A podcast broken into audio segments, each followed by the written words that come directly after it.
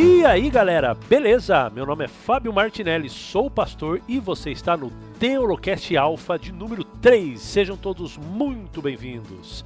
E aqui comigo tá Irving Reis. E aí, Irving, beleza, mano? Beleza, Fábio. E aí, pessoal, tudo bom com vocês? Nós vamos mais uma vez nos unir para estudar a Bíblia. E se preparem, porque agora o estudo vai ficar pesado. Opa, vamos ver, hein, cara. Ô, Irving, a gente tava conversando aqui, né, entre a gente, e sempre tá caindo gente nova, né, escutando o nosso Teolocast, acompanhando o Teolocast Alpha. E de uhum. repente a gente nunca se apresentou para essa galera, a gente nunca falou da onde a gente vem, o que, que a gente faz. E a gente sentiu no nosso coraçãozinho essa necessidade, então, da gente poder dizer pra galera quem somos nós, verdade? Então começa aí, Irving. Bom, meu nome é Irving Reis, eu sou natural da cidade de Iguaí, na Bahia, e atualmente moro em Itabuna, também na Bahia. Próximo a Ilhéus, quem, quem sabe aí das praias da Bahia deve ter ouvido falar já de Ilhéus. E trabalho com contabilidade e também com é, projetos de energia solar. Mas olha aí, rapaz, tudo a ver com teologia, hein? Pois é, mas estudar a Bíblia é o nosso esporte. Gente, eu sou de Ibitinga, interior de São Paulo. E, bom, cresci ali naquela cidadezinha, fiz teologia e hoje sou pastor aqui em Montevidéu, no Uruguai. Sou pastor distrital aqui, cuido de um distrito maravilhoso. E também gosto bastante dessa área de comunicação e produzo aí com o Irving o Teolocast. Essa é a minha, minha curta biografia, Irving. Beleza. Bom, pessoal, como eu estava falando, o estudo de hoje a gente vai estudar, vocês já viram aí, né? Como entender a Bíblia.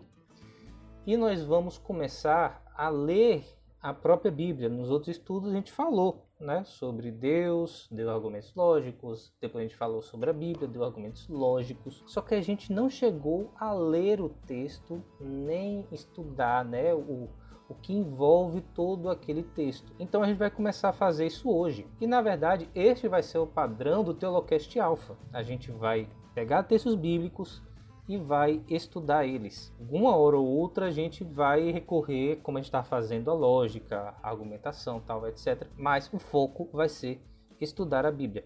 Então tenham sempre perto de vocês uma Bíblia ou talvez um aplicativo da Bíblia vocês podem encontrar aí na internet. É muito fácil. A gente recomenda tradução nova versão internacional porque ela tem uma linguagem muito coloquial, não é aquelas Bíblias como aquelas Bíblias antigas que você lê, lê, lê e não entende nada, né? Mas nós vamos ajudar você a entender a Bíblia neste episódio de hoje. Show de bola! E a gente também quer recomendar aqui para os nossos ouvintes, o Irving, alguns teolocasts também que a gente tem sobre é, esse mesmo assunto e também é, referente a esse assunto que vai ampliar ainda mais a visão, vai ampliar ainda mais o conhecimento das pessoas que têm interesse por esse assunto, que seria o Teolocast de número 11, que é como entender a Bíblia. O Jader está nele também, mas a gente aborda o tema de uma outra perspectiva também, a gente vai falar coisas bastante interessantes para quem tem esse interesse de se aprofundar um pouquinho mais nesse assunto né? E o Teolocast 16, que é como as escrituras chegaram até nós. E vai falar um pouquinho da parte técnica de como que é que é aquele texto bíblico tão antigo que a gente nem tem os autógrafos, como a gente já viu, é, ele chegou até nós, né? Hoje a gente tem acesso a esses escritos, essas cópias que chegaram até nós, mas como foi esse processo? Então vai ser algo bastante interessante você escutar esses dois Teolocasts também, que é o Teolocast de número 11 e o de número 16. E outra coisa, pessoal, nós vamos deixar os textos que a gente for estudar da Bíblia na descrição. Então, por exemplo, se você não tem tempo de conferir o texto agora, você pode voltar depois, olhar a descrição e avaliar, né, estudar o texto também por si só, porque a gente quer que você estude a Bíblia e possa entender aquilo que ela está dizendo. Beleza? Um abraço, que Deus nos abençoe e que ele esteja com vocês. Vamos fazer uma oração, Fábio? Vamos lá. Senhor nosso Deus e Pai, Aqui está Senhor no Teolocast, muito importante, fala sobre a sua palavra, fala sobre o seu desejo, os seus mandamentos sobre a nossa, para a nossa vida. E nós queremos, Senhor, de maneira muito especial, colocar a vida de cada um dos ouvintes nas tuas mãos, cada uma dessas pessoas que vão estar tendo acesso a esse material, que possam ser transformados através da sua palavra e que possam através desse Teolocast também entender um pouquinho mais de como entender a sua palavra, de como ler a Bíblia e conseguir realmente extrair delas ensinamentos, doutrinas para a sua própria vida. Que o Senhor possa abençoá-los, guardá-los, em nome de Jesus. Amém. É isso aí, pessoal. Fiquem com o episódio de hoje. O Fábio não pôde participar da gravação, mas eu vou estar conversando com a galera muito interessante que vocês vão conferir agora.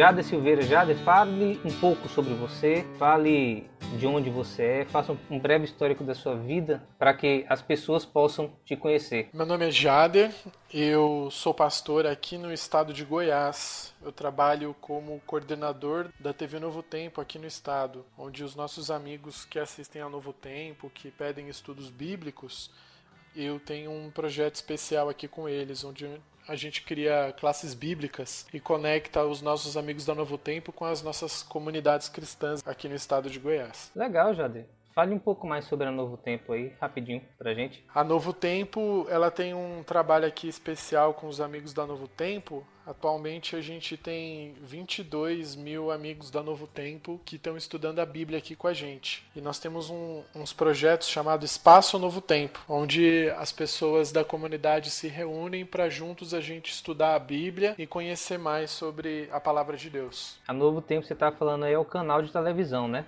É um canal de televisão da Igreja Adventista. Beleza. Pode continuar falando sobre você. É natural de onde mesmo? Eu sou natural de São Paulo, cresci em São Paulo, fiz a minha faculdade de teologia no Paraná e agora eu tô, tô aqui em Goiás. Legal, muito obrigado por estar aqui conosco. É, o Jade vai participar várias vezes aqui, a gente vai chamar ele sempre, né? Ele está sempre pronto para ajudar a gente e ele vai estar tá mais vezes aqui também. Nós temos aqui também o Isaac Rezende. Olha, Isaac, diga um pouco sobre você aí. Olá pessoal, tudo bom? Sou o Isaac Rezende. O Jader estava explicando aí que ele coordena a área de estudos ali, né, da, da Novo Tempo, que é a televisão aí da Igreja Adventista. E eu trabalho atualmente como prestador de serviço, né, como produtor e editor de alguns programas dessa televisão. São programas mais voltados para a área de pregação, de estudos da Bíblia. E eu faço a produção aí, escrevo roteiros, entrevisto especialistas na área e edito, monto os programas para eles ficarem prontos para poderem ser transmitidos aí para todo o Brasil e parte da América do Sul aí também. E você pode conferir muito desse conteúdo gratuitamente aí, se estiver na sua região, ou talvez pelo YouTube tem vários desses programas aí. Eu sou natural de Belo Horizonte, Minas Gerais, né? Sou mineirinho aí. Ah, morei grande parte da minha vida lá no Espírito Santo, depois fui estudar em São Paulo, fiquei cerca de 10 anos trabalhando lá em São Paulo e atualmente eu resido em Joinville, Santa Catarina, onde eu também desenvolvo há alguns anos um ministério pessoal de, de trabalho na internet, pelo canal Cristãos Cansados, tem alguns podcasts, alguns materiais gravados lá e o pessoal aqui sempre participa também. E se alguém quiser conferir, tá lá no YouTube, é, chama Cristãos Cansados. Você pode acessar o site também cristãoscansados.com.br. Tem bastante material lá para estudo, para ouvir e tudo mais. Enfim, então é isso aí. Legal. Você tem um curso também, né, que você está fazendo justamente nessa área do tema de hoje, né? Como entender a Bíblia. Fale um pouco mais sobre esse curso.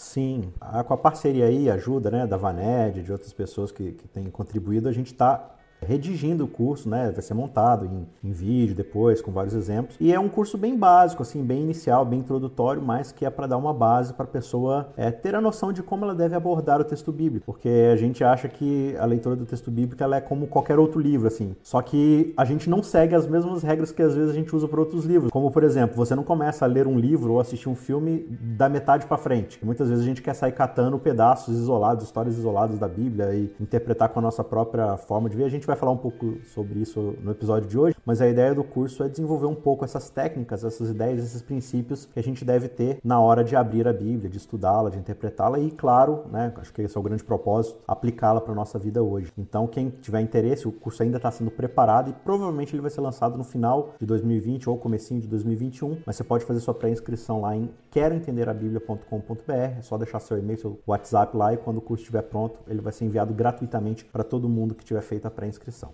Legal, legal. Então tá aí para quem quiser saber mais. A gente vai ter alguns estudos aqui também, mas com certeza, como o estudo do, do Isaac vai ser muito mais focado nisso, vai ser muito melhor que o nosso. Então, quem tiver o interesse aí, já tem um lugar certo para poder aprofundar mais no tema de hoje. E nós temos aqui também alguém que foi citado agora há pouco, né? A Vanédia. Vanédia, se apresente aqui para nós. Oi, pessoal, tudo bem? Meu nome é Vanédia, eu sou de João Pessoa, Paraíba. E aí, como os meninos aqui falaram, um trabalha na TV Novo Tempo, outro é produtor de lá também e tal. Eu também, né? Mas só que eu frequento o Espaço Novo Tempo, que tem a ver, mas não tem a ver. Não é diretamente ligado à TV Novo Tempo, mas é uma igreja, é Adventista do Sétimo Dia. E aí recebe bastante gente que estuda a Bíblia pela TV Novo Tempo, quer conhecer uma igreja, pessoal vai para lá. E eu sou funcionária pública estadual, né? trabalho na Secretaria de Educação da Paraíba.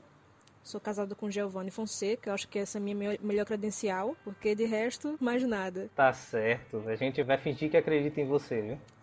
é, Giovanni também vai participar aqui, então uma hora ou outra ele vai vai aparecer por aqui também. Então é isso, pessoal. Nós temos aqui essas três pessoas que são gabaritadíssimas neste assunto de hoje quando eu penso em aprender a entender mais a Bíblia, eu penso nessas três figuras, algumas outras que infelizmente não puderam participar, mas são amigos aí da internet e essa própria internet que está possibilitando agora esse estudo de hoje. Nós vamos diferentemente dos últimos estudos, né, os últimos dois que a gente falou mais aqui e vocês ouviram, nós vamos querer que você participe também. Como? Tenha perto de você uma Bíblia ou pelo celular, né? Você pode usar o aplicativo do celular ou então um exemplar físico da Bíblia mesmo, porque dessa vez nós não vamos apenas citar textos, nós vamos abrir as nossas Bíblias e nós vamos também ler os textos, porque a partir de agora que a gente vai começar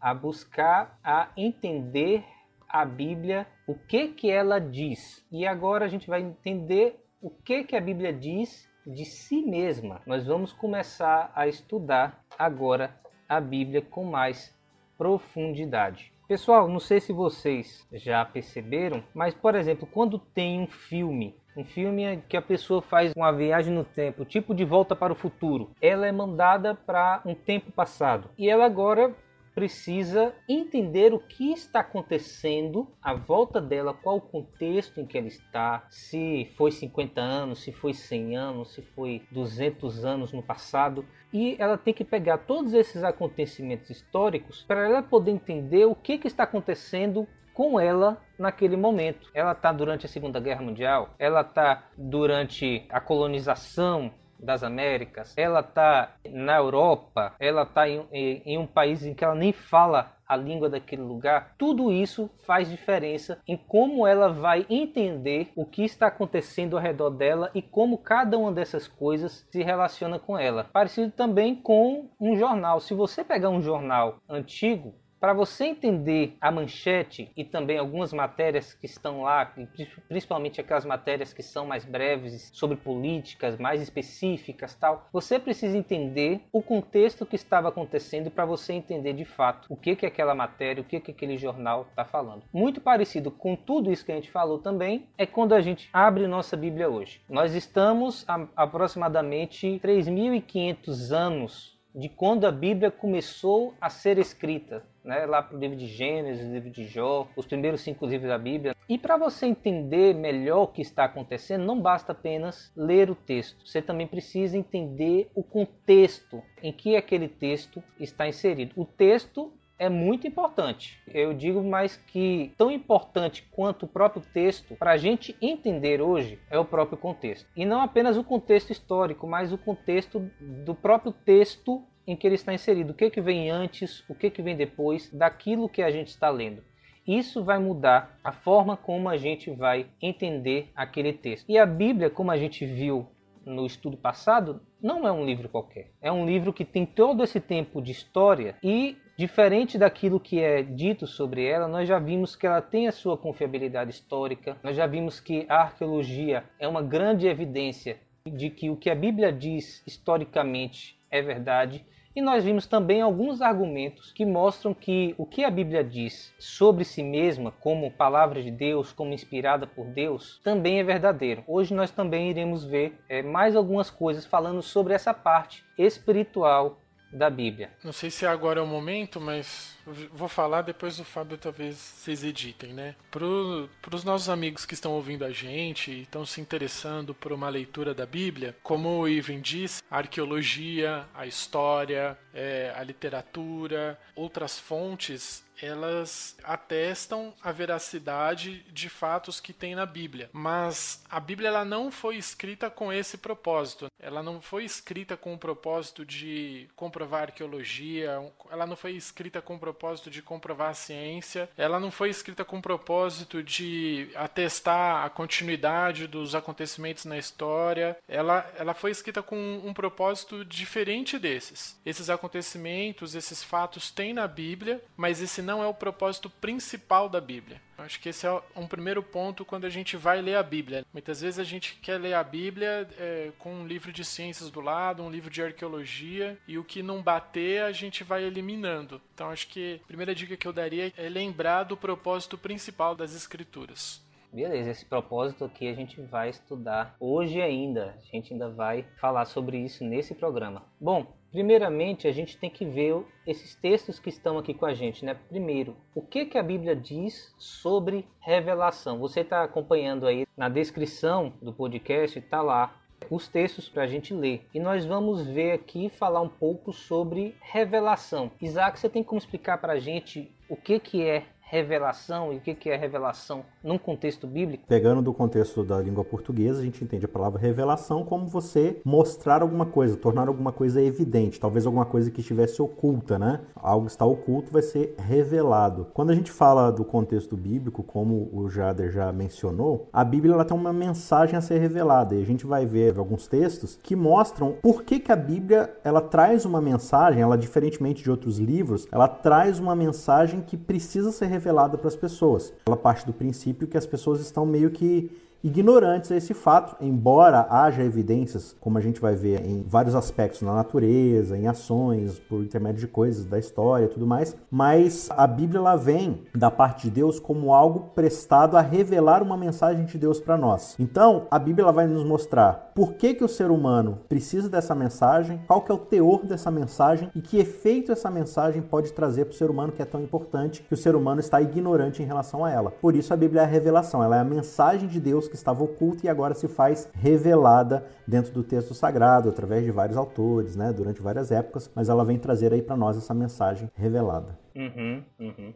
Nós temos aqui no, no roteiro de estudo da gente a revelação geral e tem uns textos aqui, eu vou pedir para a Jada ler os textos que estão em Atos. Ivan, é importante também a gente salientar por que Deus precisou se revelar. Né? Nós somos seres que percebemos o mundo por meio dos sentidos a visão, o tato, a audição. Só que Deus não é percebido por nossos sentidos. Nós não enxergamos Deus, não ouvimos Deus de maneira audível. Então, como é que nós iríamos conhecer a Deus? A resposta a isso é se Deus quisesse se revelar. Nós só conhecemos a Deus porque Deus quis se revelar. E aí nós cremos que essa revelação, a gente vai ver, né, que ela se dá de maneira geral e específica. Então, Deus graciosamente é, é um ato de graça porque Deus, né, não precisava fazer isso, mas ele quis fazer por amor de nós. Então, graciosamente Deus se revelou de é, basicamente duas maneiras, né? Sim, sim. Nós temos aqui alguns textos que estão em Atos, né? Vou pedir para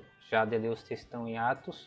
Isaac leu o que está em Romanos. E nós temos aqui, também aqui o Salmos 19, que é um pouco mais longo. Vaned, você poderia ler para a gente o Salmo 19 também? Atos 14 e 17 diz o seguinte: Contudo, não se deixou ficar sem testemunho de si mesmo, fazendo o bem, dando-vos do céu chuvas e estações frutíferas, enchendo vosso coração de fartura e de alegria. Nesse contexto aí, Jade, quem é essa pessoa que não deixou ficar sem revelação de si mesma? Bom, é o próprio Jesus, né? Como a Vanídia falou acertadamente, se Deus não se revelasse, a gente não ia saber nada dele. Deus faz isso, eu, eu vejo até que com dois propósitos primários, porque a Bíblia mesmo ela fala que existiam outros deuses na época. E a Bíblia ela clama que existe um Deus só verdadeiro. E quando Deus ele se revela, ele se revela para mostrar duas coisas para o ser humano: que ele é bom e que ele quer se relacionar com as suas criaturas. Ele quer se relacionar com o ser humano. E até para quem está começando a, a, ler a Bíblia, a, a, querer se aprofundar, os dois primeiros capítulos de Gênesis eles mostram isso. Ele mostra que Deus é bom e que ele é um Deus pessoal, que ele quer se relacionar com a criação. Porque não adianta nada ele ser bom e não querer se relacionar, não querer entrar na história da humanidade. Então, esse verso aqui de, de Atos 14, 17, ele mostra isso. Ele dá a chuva, ele dá as estações, ele que enche o nosso coração de fartura e de alegria. E o testemunho dele mostra isso: que Deus é bom e que ele quer se relacionar com, com o ser humano. O interessante desse texto é que ele está contando aqui um, um dos trechos do ministério de Paulo e aqui nessa, nessa história, nesse capítulo 14, ele, eles estão aqui num certo lugar e as pessoas, elas não são de linhagem judaica, né? eles são gentios. E o que, que acontece? Eles observam Paulo e seu companheiro fazendo um milagre e imediatamente eles partem do pressuposto de que eles são divindades. É, e eu acho interessante que você percebe na, na história, na vida do ser humano, que a gente é voltado para algo que está além de nós mesmos. Esse algo que é oculto e que a gente não sabe o que, que é, mas a gente tem uma necessidade. E a gente tenta o tempo todo ficar preenchendo essa necessidade com coisas que a gente vê ao longo do caminho. E aqui o que acontece? Eles olham para Paulo e a Barnabé, que é o seu companheiro, e imediatamente já começa a associá-los a divindades e a tentar adorá-los. E é nesse momento que Paulo vai falando assim: olha, essa necessidade que vocês têm, ela não vai ser encontrada em nós, né? não somos nós, mas essa necessidade também mostra, é uma forma de revelação divina, de mostrar que o tempo todo vocês estão tentando buscar por algo que vocês não conhecem. E a gente está aqui justamente para mostrar para vocês essa necessidade que vocês têm, quem é que pode preenchê-la. Eles vão falar: olha, esse Deus que vocês estão buscando, ele se revelou através da história, através da natureza, ele não se deixou sem pistas ao longo do tempo. E é justamente isso que vocês estão buscando e é justamente isso que vocês vão encontrar na revelação que ele está tentando mostrar para vocês, né? Uhum. É exatamente isso. É, é, ele tá, Paulo está mostrando que na natureza, né, a gente vai ver também aqui em outros textos, é, na natureza Deus também se revela. Só que a natureza tem um problema, a gente vai estudar mais profundamente nos estudos posteriores. A natureza tem um problema que ela foi corrompida pelo pecado. Então a nossa própria percepção de Deus através da natureza vai estar também prejudicada, porque essa revelação que antes era perfeita, né, como já está falando nos capítulos primeiros né, de Gênesis, essa revelação que antes era perfeita, ela agora passa a ser imperfeita com a entrada do pecado. Só que também tem outros textos né, que falam sobre isso, né, é, Jade? No capítulo 17, no verso 17, o próprio Paulo fala mais alguma coisa né, sobre isso. Isso, 17, 27 diz assim: Para buscarem a Deus, se porventura tateando, o possam achar, bem que não está longe de cada um de nós. Olha só, então Deus, Deus ele, por meio dessa revelação geral, né, por meio dessa revelação da, da natureza, é, Deus deixou essa revelação para que meio como se a gente estivesse tateando, né? Por causa do, da escuridão que o pecado trouxe, a gente possa encontrar ele que, mesmo não parecendo, ele está próximo de cada um de nós. Só falar uma coisinha com relação à revelação geral na criação, que não apenas a questão de que a nossa percepção foi corrompida pelo pecado, então nós temos uma pequena falha aí nessa revelação geral, né? Mas ainda quando a, a, era tudo perfeito, Deus ainda precisava se revelar de uma maneira especial ao homem, porque se ele só tivesse sido colocado no jardim e não tivesse se revelado de uma maneira específica, ainda assim é, o primeiro casal não teria conhecido quem era Deus, qual o caráter de Deus assim especificamente. Então a revelação natural ou geral, ela é perfeita para o que ela se propõe, né? Mas ela é limitada. Deus não quis que ela revelasse tudo acerca dele, mas ela tem, por meio dela, a gente tem grandes indícios acerca de quem Deus é, do seu poder, do seu amor. A gente, a gente viu no texto de Atos, que já leu primeiro, que Deus derrama do céu chuvas estações frutíferas. Então, Deus, quando dá a colheita no tempo certo, Ele está mostrando ali sua misericórdia. Quando também não vem a chuva, ele está mostrando também outros aspectos do seu caráter. A gente vê que quando, por exemplo, a própria forma como Deus se revela na história, parte dessa revelação geral. Então, assim, Deus ele se revela muitas vezes punindo um crime no momento. E isso mostra que Deus pune o mal mal. Mas às vezes também quando Deus não pune o mal, porque às vezes Deus não pune no exato momento, isso também revela a misericórdia de Deus revela também um juízo por vir. Então, todas essas coisas que se dão na criação, na natureza, na história, são pequenos indícios de como Deus age, de quem Deus é. Você vê a misericórdia de Deus, o amor de Deus. Você vê aqui no, no texto de Atos 14, 17, ele dizendo que Deus enche o coração. É, no caso aqui eram pessoas que não conheciam a Deus ainda. Então, Deus enche o coração dessas pessoas, mesmo que elas não conheçam a Deus, de fartura e de alegria. Então, é Deus quem dá isso. Né? E aí você vai tendo pequenos lampejos de quem Deus é por meio dessa revelação geral. Embora seja limitada, ela é muito útil, muito importante. Queria falar um negócio, Irving, a mais que a Vanessa comentou. Toda boa construção do conhecimento sobre Deus, para quem está começando a ler a Bíblia, ela, ela reside num fundamento de que Deus ele é amor. Tudo que ele vai fazer é baseado nessa premissa: a criação dele, o relacionamento dele com o homem, como ele interage com o ser humano. Tudo que Deus vai fazer é baseado nessa premissa de que ele é amor que é a passagem da Bíblia de 1 João 4, 8. Então, se a gente fosse ter que desenhar o amor, né, a gente desenha o coração, a gente teria que desenhar Deus. E o fundamento de toda a nossa realidade ela é baseada nessa questão de que Deus é amor. Então, toda boa teologia ela vai ser baseada nessa premissa. Beleza, beleza. E é interessante também algo que Vaneja comentou, né, sobre a questão de como Deus reage ao mal e à perversidade, que é o que está justamente no texto que o Isaac vai ler em Romanos 1, verso 18. Né? Você poderia ler para a gente aí, Isaac, por favor? O verso 18 de Romanos 1 diz: A ira de Deus se revela do céu contra toda a impiedade e perversão dos homens que detêm a verdade pela injustiça. Então, olha só esse texto que fala que a ira de Deus se revela, tipo, Deus mostra, né, a sua ira contra todos os homens que fazem o mal. Não é, não é algo que ele ele faz o mal para quem faz o bem. Mas, é, como o Vanégia falou também, tem momentos que Deus ele suspende, digamos assim, não pune o mal no momento, deixa para punir depois, e a gente vai estudar isso com bastante profundidade, mas mesmo assim Deus também está sendo revelado. Eu acho que é interessante ler a sequência aqui, o verso 19 ele diz: Porquanto o que de Deus se pode conhecer é manifesto entre eles, ou seja, os gentios, né, todos os homens, porque Deus se manifestou a eles, porque os atributos invisíveis de Deus, assim como seu eterno poder, como também a sua própria divindade, claramente se reconhecem desde o princípio do mundo, sendo percebidos por meio das coisas que foram criadas, né? E por isso tais homens são indesculpáveis. Eu acho que eu queria colocar esse texto todo aí, só que eu acho que quando eu, eu digitei eu acabei apagando, né? Porque é justamente essa sequência que faz com que esse primeiro texto seja tão importante, né? É, na verdade, sim, todo esse primeiro capítulo de Romanos, e Romanos por si só já é uma obra-prima, mas o capítulo 1 aqui, ele, ele vai trabalhar juntamente a aglutinação de todas essas revelações, tanto a natural, quanto a histórica, quanto a humana, mas ele vai acrescentar ainda o fator sobrenatural, né? Mas eu acho interessante que ele está trabalhando aqui sobre a condição humana de pecado universal, ou seja, todo ser humano está caído. E juntando com os textos que o Jader leu,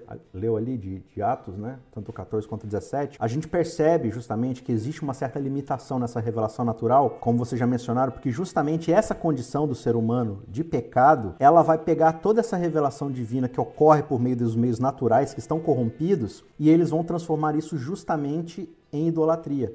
Então eles começam a falar aqui que eles pegaram a criação de Deus e transformaram em atos de adoração, né? transformaram a criatura e colocaram no lugar do Criador, tornaram a verdade em mentira, começaram a adorar as coisas criadas. Ou seja, ao invés de reconhecer a revelação de Deus na natureza, eles transformaram a natureza em uma divindade revelada para se adorá-la, justamente buscando, projetando ali seus próprios desejos. Aí começa a falar aqui das aves, dos caductos, répteis, enfim. O ser humano começou a distorcer a imagem de Deus e, como consequência disso, eles foram entregues ao seu próprio desejo, né? a sua própria ao seu próprio pecado, que na verdade é o que eles estavam buscando desde o começo. Então essas coisas da natureza são é, formas de você projetar esses desejos pecaminosos. E aí Paulo está falando justamente por causa dessa condição, é que o ser humano entregue a sua própria condição natural, ele caminha para um, um meio de destruição. É por isso que antes do, do verso 18, ele vai justamente no 16 e 17 falar né, que é, o evangelho é justamente o poder de Deus para a salvação, porque ele é a justiça de Deus se revelando de fé em fé. Né? Então, se Deus não revela a sua justiça, o ser humano jamais vai ter condição natural de perceber o quanto ele está num caminho de derrocada. Né? Agora, é claro que hoje, né, talvez seja um pouco mais difícil, dada a condição que nós temos, de perceber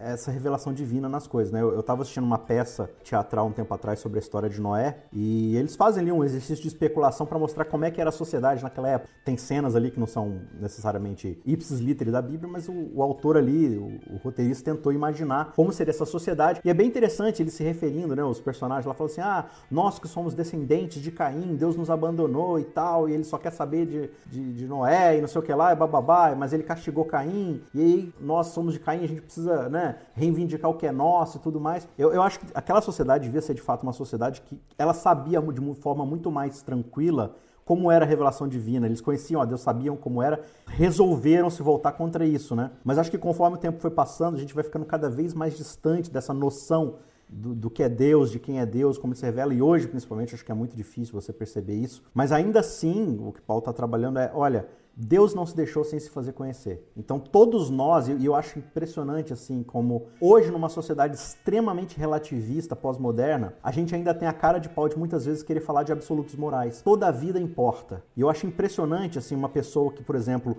é, de, uma, de uma sequência ateística ou evolucionista falar que toda vida importa. Sendo que o próprio conceito evolucionista diz que não é toda vida que importa, só aquelas que conseguem se preservar. Então a gente se apega, eu estou falando isso por quê? Porque a gente se apega a atributos morais e absolutos, mas para qualquer tipo de atributo moral absoluto, você vai precisar de uma referência externa a você mesmo. Por que, que a gente fala que algo é certo e algo é errado? Porque a gente tem uma noção do que, que é isso. E Paulo está falando, olha, essa consciência que nós temos que nos acusa do que é certo e errado, ela não é intrinsecamente natural ao ser humano. Portanto, ela já é uma revelação divina. Por isso, nenhum homem pode dizer que é indesculpável e alheio à revelação divina. Mas o que ele vai trabalhar no decorrer do, do livro todo é justamente essa ideia de que, olha, ainda assim Deus precisa se revelar. E ele vai fazer isso através da sua justiça para mostrar que todo mundo está condenado justamente por causa de todas essas questões mas que ainda assim ele precisa do evangelho, ele precisa de que Deus se revele por meio da sua graça para que o ser humano tenha noção de que ele está num caminho sem volta se ele continuar assim, mas que existe um caminho diferente pela revelação divina, que é o da graça, do evangelho, da fé e tudo mais. Exatamente.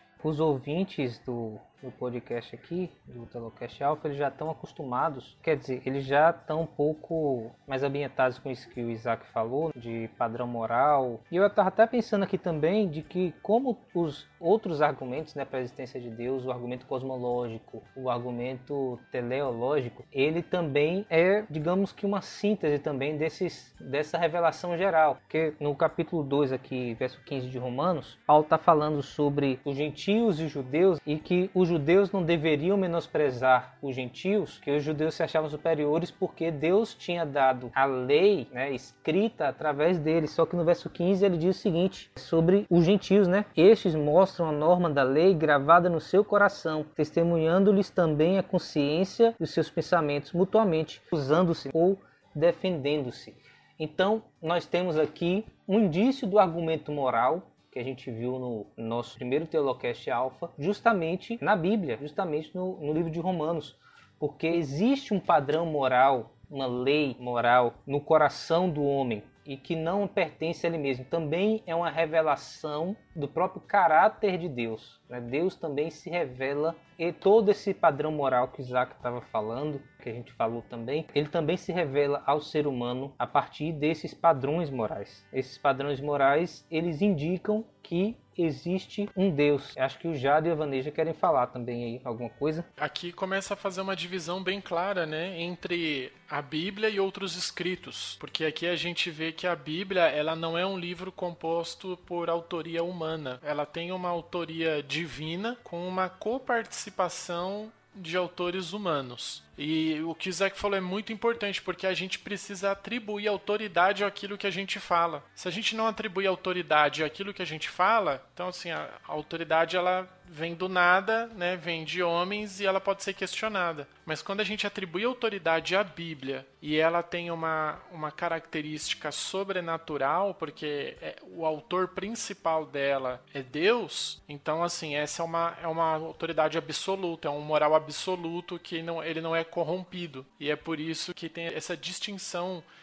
da Bíblia para qualquer outro escrito. Bom, então vamos continuar aqui, né? Nós temos mais um texto também aqui sobre revelação geral e nós estávamos lendo algo no Novo Testamento, né? Para quem não conhece, né, a Bíblia é dividida em Antigo Testamento, que é, digamos, aquilo que veio antes de Jesus, e Novo Testamento, digamos, que é aquilo que veio depois de Jesus. E no Antigo Testamento também está na mesma sintonia, né? Isso que a gente vai ver ali agora com a leitura que Vanédia vai fazer do Salmo 19, dos versos 1 a 6. Pode ler para a gente, Vanédia, por favor?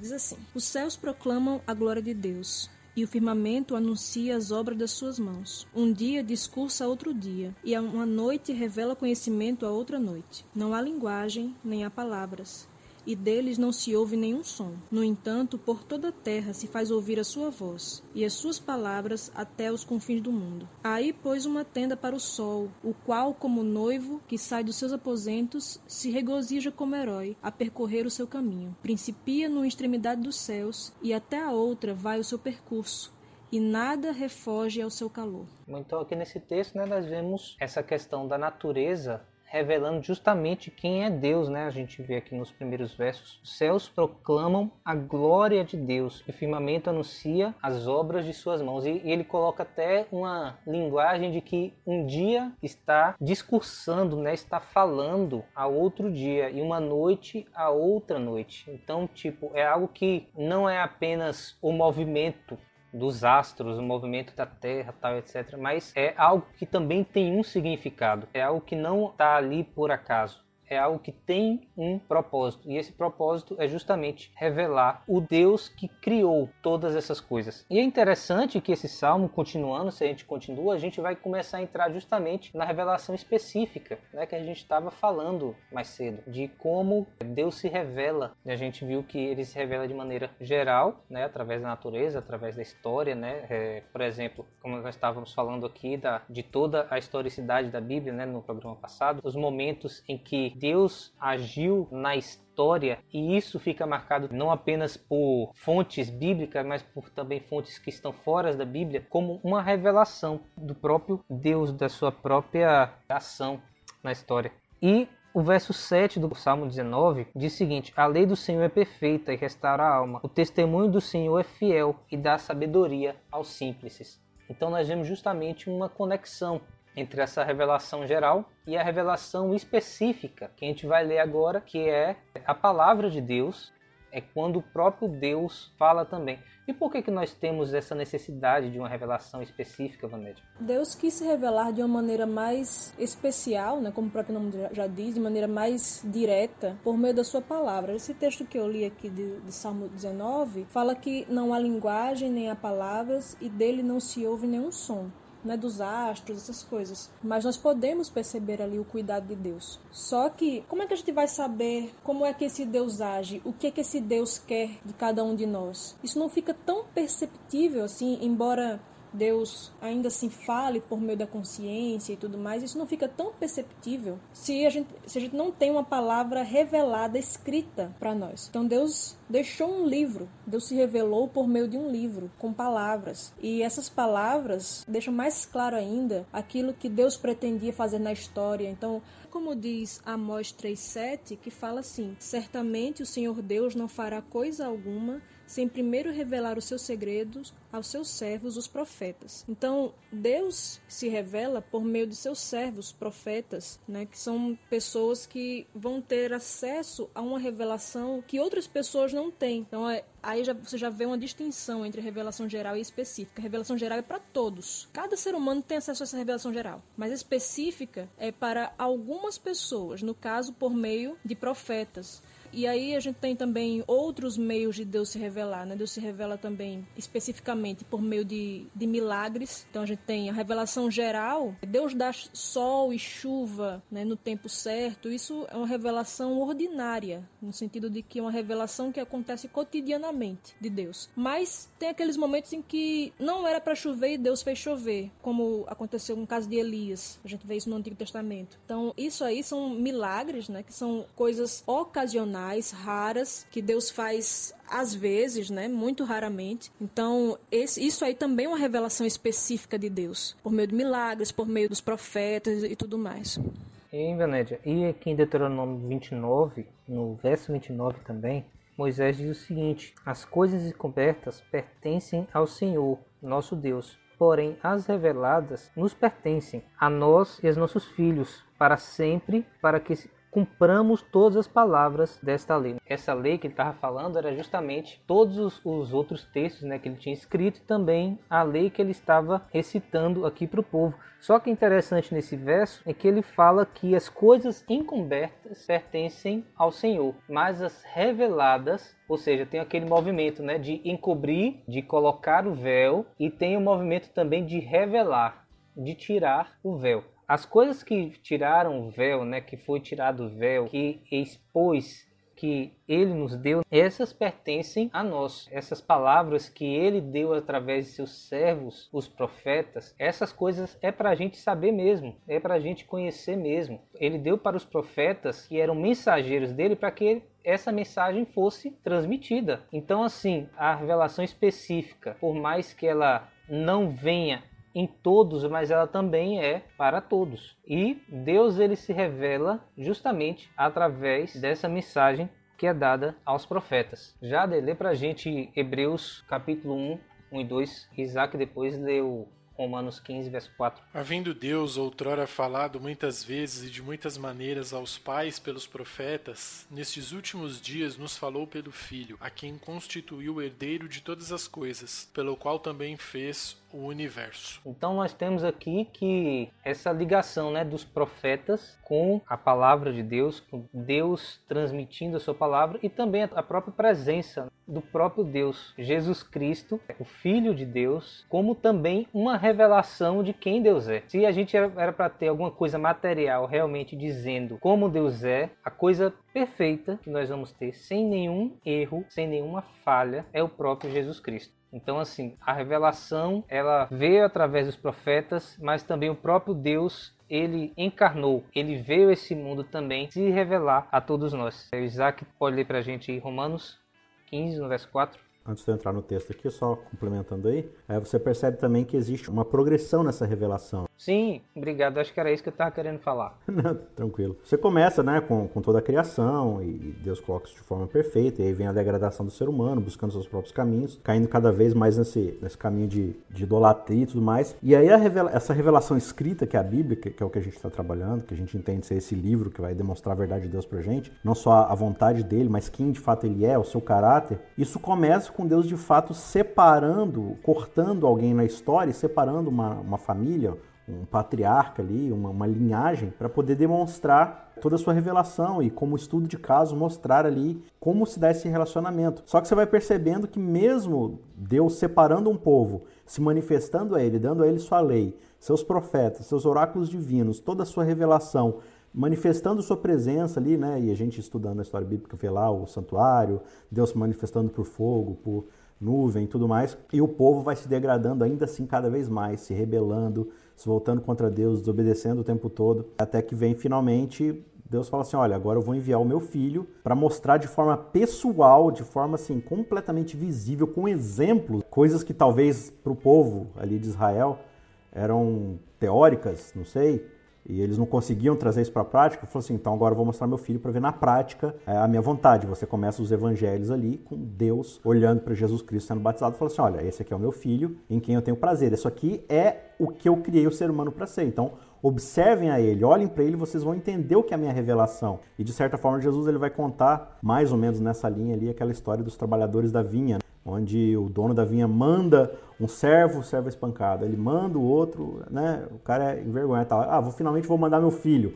Agora eles vão respeitar. E o que a gente percebe na história aqui, também ali o próprio filho vai ser assassinado. Então você percebe que Deus ele vai aumentando cada vez mais a expressão da sua graça. Você fala assim, olha, eu estou mandando avisos, estou mandando os profetas, estou mandando revelação escrita, agora eu vou mandar o meu filho. E o filho ele vai demonstrar dessa forma perfeita, de fato, qual é o caráter de Deus e por causa desse caráter, de fato, também a sua vontade. E a gente vê é, outros textos trabalhando essa ideia de como isso é importante para a nossa transformação, como é o caso aqui de Romanos 15, verso 4, que diz: Pois tudo quanto outrora foi escrito, foi escrito justamente para o nosso ensino, a fim de que pela paciência e pela consolação das Escrituras nós tenhamos esperança. Ou seja, a gente olhando simplesmente para o que está ao nosso redor, para o que é natural, a, a tendência é a gente cair em desespero, porque parece que nada tem solução, parece que tudo é degradação, né? tudo é caminho sem volta.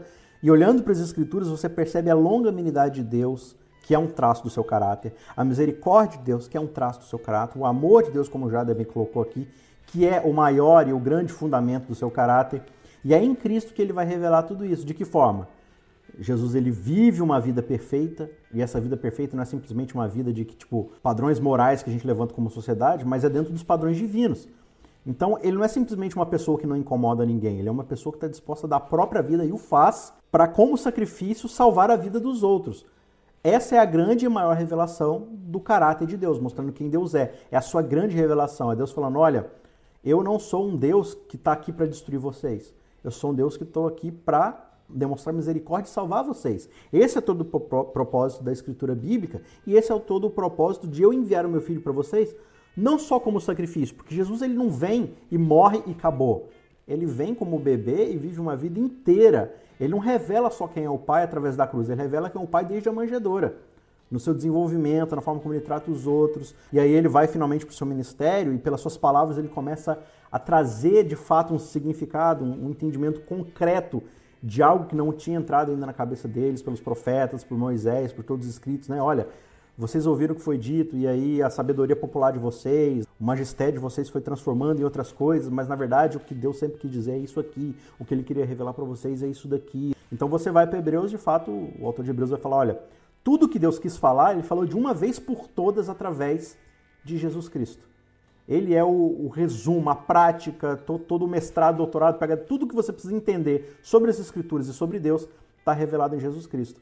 Então, o Novo Testamento, agora, como Paulo está dizendo aqui, vai ser esse exercício desses novos escritores bíblicos, que antigamente eram os profetas, agora são os apóstolos, de olhar para a vida de Cristo e tentar sintetizar em cartas práticas de apoio, de consolação, de exortação, de crescimento, de profecia, como eu sintetizo quem Cristo é e como isso está relacionado com as Escrituras e, no fim das contas, o que isso tem a ver comigo para minha transformação e para me conduzir a ser de novo imagem e semelhança de Cristo, como Deus sempre intentou que nós fôssemos. Né? E esse ápice da revelação também revela o propósito da revelação, porque a Bíblia tem várias histórias, cartas, poemas, narrativas, guerras, mas é, João 5,39 fala assim: Examinai as Escrituras, porque julgais nelas ter a vida eterna, e são elas mesmas que testificam de mim. Ou seja, o ápice da revelação em Jesus também é o propósito da Escritura. Se ele é a revelação máxima, se ele veio para trazer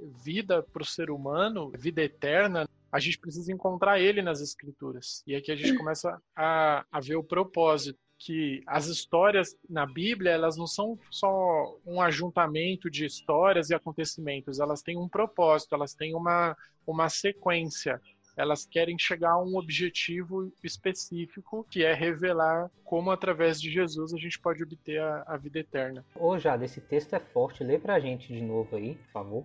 João 5,39 Examinai as Escrituras, porque julgais ter nelas a vida eterna, e são elas mesmas que testificam de mim. Então Jesus está mostrando aí o que que a Bíblia está querendo dizer, né? No final das contas, de tantos anos, né? Acho que 15 séculos mais ou menos a Bíblia sendo escrita, justamente para culminar nisso aí, né? De que Ele é a revelação máxima, Deus estava se revelando através dele e é através dele, de Jesus, que nós também temos a vida eterna. Isso é muito forte forte, né, digamos assim, muito reconfortante também, porque agora nós temos um alvo para quando a gente lê as escrituras.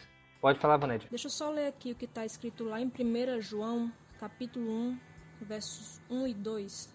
Tem dizendo assim: O que era desde o princípio, o que temos ouvido, o que temos visto com os nossos próprios olhos, o que contemplamos e as nossas mãos apalparam com respeito ao Verbo da vida, e a vida se manifestou, e nós a temos visto, e dela damos testemunho, e vô anunciamos a vida eterna, a qual estava com o Pai e nos foi manifestada. Então a gente vê aí como Jesus é a revelação de Deus. E os apóstolos, aqui no caso João, eles dão um testemunho que eles viram com os próprios olhos e eles contemplaram e eles apalparam o verbo da vida. Eu acho isso sensacional, assim.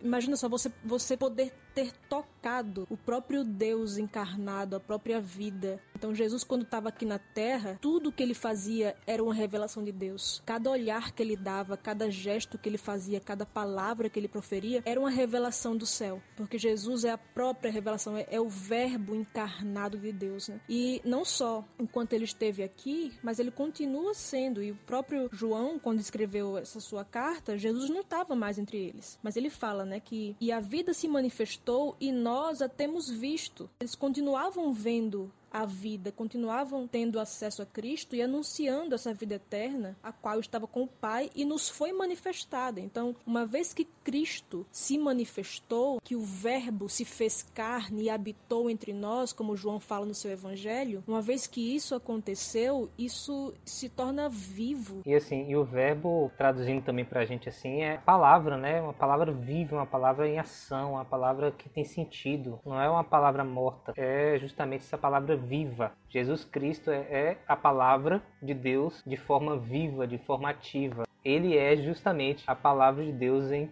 todos os sentidos. Galera, é o seguinte, é, a gente sabe que quando alguém está escrevendo um texto, ela geralmente tira o texto daquilo que está da cabeça dela. Mas a Bíblia fala um pouco também sobre a própria forma como ela foi escrita, não sobre que material usaram, sobre que tinta eles usaram, tal, mas como que os profetas, os escritores tiveram essas informações que eles registraram na Bíblia. Isso é o que a gente chama de inspiração. Vanélia, você poderia explicar para a gente o significado de inspiração? A palavra inspiração na tradução da Bíblia para o português não ficou assim tão clara, mas seria basicamente Deus soprar, é, o sopro de Deus, né? Seria mais o que a gente chama de expirar, soprar. Então é como se Deus soprasse aquilo que ele queria revelar por meio dos, dos, profetas e ele soprasse na mente deles. E aí Deus tem formas diferentes de fazer isso. Às vezes Deus fazia isso por uma teofania, que são as aparições divinas. Você vê isso acontecendo no Antigo Testamento em algumas ocasiões, como Deus apareceu a Abraão, quando ele apareceu a Elias, a Moisés. Então são teofanias, né? são aparições divinas. E Deus fazia isso também por meio de sonhos e visões. Né? Então você vê Daniel teve sonhos visões. Até o próprio Nabucodonosor, que está relatado no, no livro de Daniel, era um rei que até aquele momento ali ele ainda era um rei pagão, não era um, um rei que fazia parte do povo de Deus. E Deus deu um sonho para ele, um sonho que revelava o futuro de cerca de alguns eventos. Então Deus se revela é, dessa forma, inspirando profetas e às vezes até no, no, caso aí de Nabucodonosor, que foi um caso mais raro, até mesmo pessoas que não são profetas, ele dá sonhos e visões. Isso também é uma forma de Deus se revelar de maneira inspirada. Ô Vanédia, rapidinho. Então quer dizer que na inspiração de Deus não é então a pessoa quando ela fica pensando em Deus, né? Porque a gente usa inspiração no sentido de que ah, eu estou pensando na musa e começa a escrever uma, uma música bonita, começa a escrever um texto tal. Mas a inspiração bíblica então ela tem a mensagem de Deus sendo transmitida ao profeta. Não é o profeta pensando, tirando de si, é algo que vem de fora dele, não é isso? Então Deus se revela ao profeta e isso é a inspiração. Agora, a gente tem uma, uma forma popular de falar de inspiração, que a gente fala assim, ah, quando a pessoa está muito voltada para aquela coisa que ela está fazendo, então está inspirada, né? Então a gente fala assim, às vezes até com relação a, no contexto religioso, quando alguém faz um sermão muito bom, ou escreve um livro muito bom, ou uma música muito bonita, aí a gente fala, ah, fulano estava inspirado quando fez isso aqui. Só que isso é um sentido popular, não é um sentido teológico. sentido teológico, a gente poderia dizer que fulano estava iluminado quando fez aquele sermão, quando escreveu aquela música, mas inspiração é algo que Deus faz na mente do profeta. Não é algo que acontece o tempo todo, assim. Sim, sim. E você estava falando também das formas, né? Como Deus faz essa inspiração. Vamos ler algum texto aqui a gente, e a gente continua. Você poderia ler para a gente, Anédia? É, 2 Pedro, é, capítulo 1. 2 Pedro 1, 19 a 21, não é isso? Isso. E Isaac, eu vou pedir para ler 2 Timóteo 3, 16 e 17. Temos assim tanto mais confirmada a palavra profética e fazeis bem em atendê-la, como a uma candeia que brilha em lugar tenebroso, até que o dia clareie e a estrela da alva nasce em vosso coração, sabendo primeiramente isto, que nenhuma profecia da Escritura provém de particular elucidação, porque nunca jamais qualquer profecia foi dada por vontade humana. Entretanto, homens santos falaram da parte de Deus, movidos pelo Espírito Santo. Então aí a gente já vê mais ou menos o que a gente estava conversando, né? Não é algo que a pessoa tira de dentro de si mesmo, não é algo que ela tira da mente dela, que ela está pensando naquilo há muito tempo e ela tem um insight e ela começa a escrever. Não, é realmente uma mensagem que vem do próprio Deus e o próprio Deus ele também faz parte da transmissão dessa mensagem. Quando a gente estava falando aí sobre as formas como Deus inspira né, o profeta através de sonhos, através de visões, a gente às vezes tem a ideia de que Deus ele usa o profeta como uma impressora, uma máquina de escrever. Deus baixa na pessoa lá e ela começa a fazer tipo psicografia. Ele começa a fazer tipo a psicografia com o profeta que ele começa a escrever tal. Ou então que Deus vai ditando para a pessoa, palavra por palavra, e a pessoa vai escrevendo. Só que quando a gente vai vendo a inspiração de acordo com os relatos bíblicos, é algo que Deus dá a mensagem para o profeta, ele dá uma ideia, uma mensagem para esse profeta na mente do profeta, né, na maioria das vezes, e o profeta ele começa a transmitir essa mensagem de acordo com a sua língua,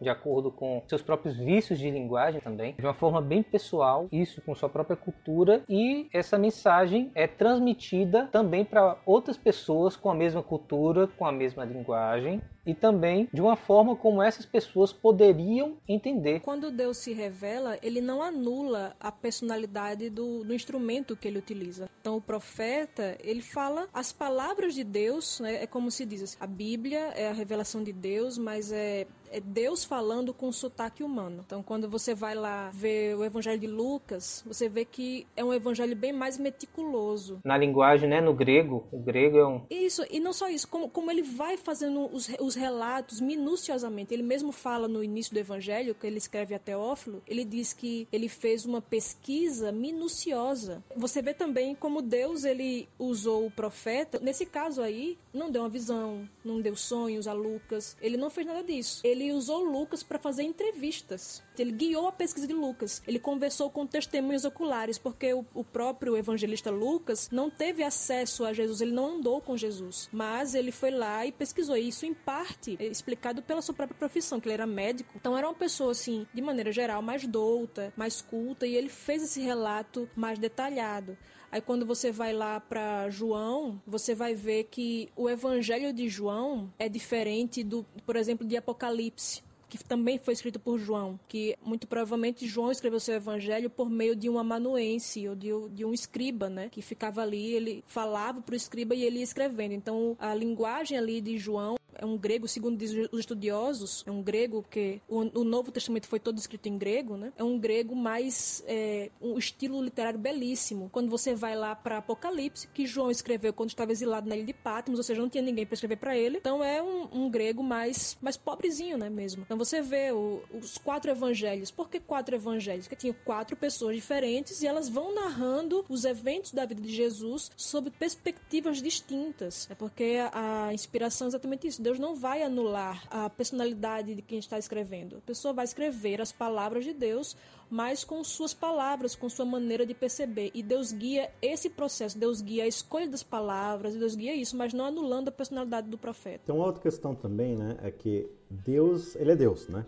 É, ele é um ser divino, onipotente, onisciente, enfim, eterno. E nós somos nós, né? Seres humanos, é, limitados, finitos, criação.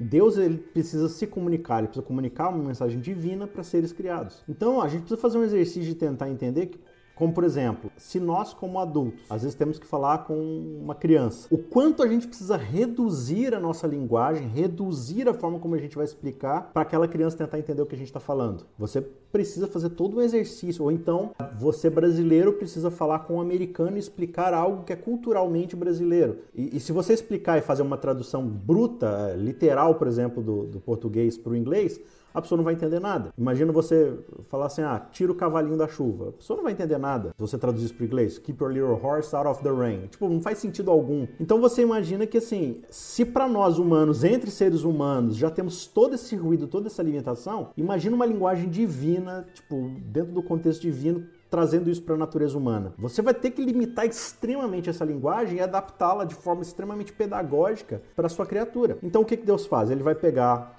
esse autor, esse representante da raça humana, vai falar assim: olha. Eu vou, eu vou colocar na sua mente uma ideia que é divina e o meu espírito ele vai te capacitar a escrever isso de uma forma que você entenda e você entendendo, você seja capaz de explicar isso para as pessoas que estão ao seu redor.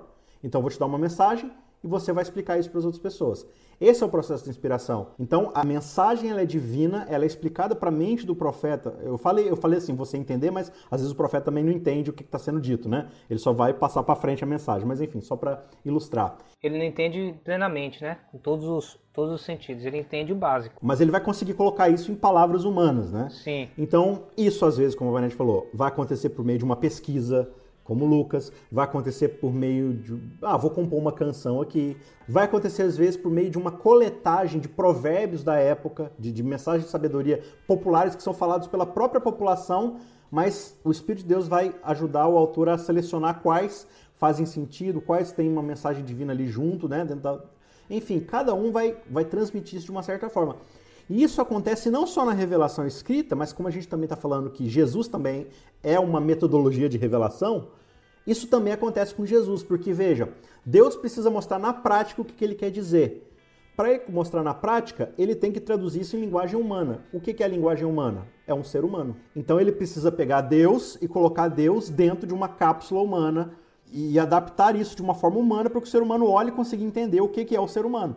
Então, Deus como ser humano falando com eles, né? Então, João vai traduzir isso de forma muito bonita, né? O verbo, o verbo, a palavra, a logos divina vai se reduzir a um pedaço de carne, carne da mesma substância que nós seres humanos, para poder mostrar para os seus colegas, para seus, para as pessoas que estão ao seu redor como seres humanos, o que que Deus quer dizer, quem é Deus, o que que ele quer, né? Quem ele fala o tempo todo, quem vê a mim vê ao Pai, eu sou a revelação, a perfeita revelação da vontade divina e tudo mais. Então você percebe que todo esse processo de revelação é, vem vindo dessa inspiração divina precisa ser adaptada para essa linguagem humana, seja a linguagem humana no sentido de, de, Deus como homem ou na linguagem humana no sentido de que esses autores eles vão traduzindo isso daí para que a gente possa entender na nossa linguagem. Agora tem aquela questão ainda que é um desafio que todos esses autores eles estão, como você começou aqui no, no início do episódio, a pelo menos 3.500 quilômetros de anos-luz da nossa existência, né?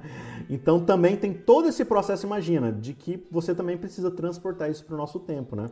Então começar a compreender todas essas limitações que fazem parte da nossa natureza humana é essencial para a gente também compreender como funciona essa noção da inspiração divina. Né? Legal, legal. Para a gente finalizar essa parte da, da inspiração, tem um texto também em 2 Timóteo, capítulo 3, versos 16 e 17, que é muito bom também. Eu pedi para o Isaac ele separar para a gente aí, para ele poder fazer a leitura. Pode ler para a gente aí, Isaac, por favor? Sim, 2 Timóteo 3, 16 e 17 diz o seguinte: Toda a escritura é inspirada por Deus e útil para o ensino, para a repreensão, para a correção para a educação na justiça, a fim de que o homem de Deus seja perfeito e perfeitamente habilitado para toda boa obra. Então nós vemos aqui né, que toda a escritura não é apenas uma, um livro, não é apenas um verso, não é apenas é, um testamento, né? não é só o Novo nem só o Antigo Testamento. Toda a escritura é inspirada por Deus. Agora é interessante que Paulo aqui ele estava falando justamente quando ele falava, quando ele fala sobre a escritura, ele está falando majoritariamente sobre o Antigo Testamento, porque durante esse, esse tempo o Novo Testamento estava sendo escrito. Ele estava é, tudo bem que a, a carta de 2 Timóteo é uma das últimas cartas que ele escreve, né? Então, todas aquelas outras cartas, aos Romanos, é, aos Coríntios, tudo isso já estava escrito.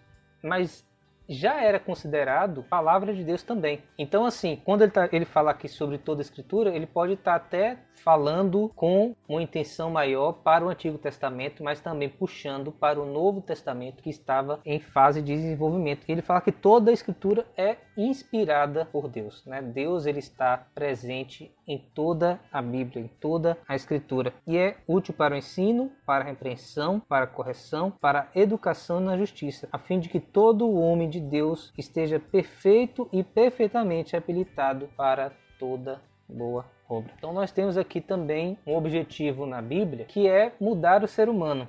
O ser humano ele também é transformado com a leitura da Bíblia com entender a Bíblia e também com aplicar os princípios que ele entendeu na Bíblia para a sua própria vida. Irving, essa é uma das maiores evidências da veracidade da Bíblia, que é a capacidade dela transformar a pessoa que se permite ler ela e querer compreender sobre quem ela fala. Uhum, exato, a gente conversou um pouco sobre isso no, no, programa passado e também uma das coisas que eu esqueci de colocar lá, mas eu coloquei pra gente ver hoje, que é também a coerência né, sobrenatural das escrituras. Essa inspiração ela é coerente. Né? Toda, toda a Bíblia é coerente entre si. Tem umas aparentes contradições, mas quando a gente estuda o texto em seu contexto, a gente vê que na verdade eles se complementam. Não está se contradizendo, eles apenas estão falando a mesma coisa, só que de pontos de vista diferentes também, convergindo para a mesma interpretação. Então nós temos aqui uma, uma palavra de Deus que ela tem um propósito também para o ser humano. Deus se revela ao ser humano através da sua palavra, mas ele tem um propósito de transformar o ser humano nesse processo de autorrevelação. Agora, como a gente está falando aqui, até o Isaac está falando,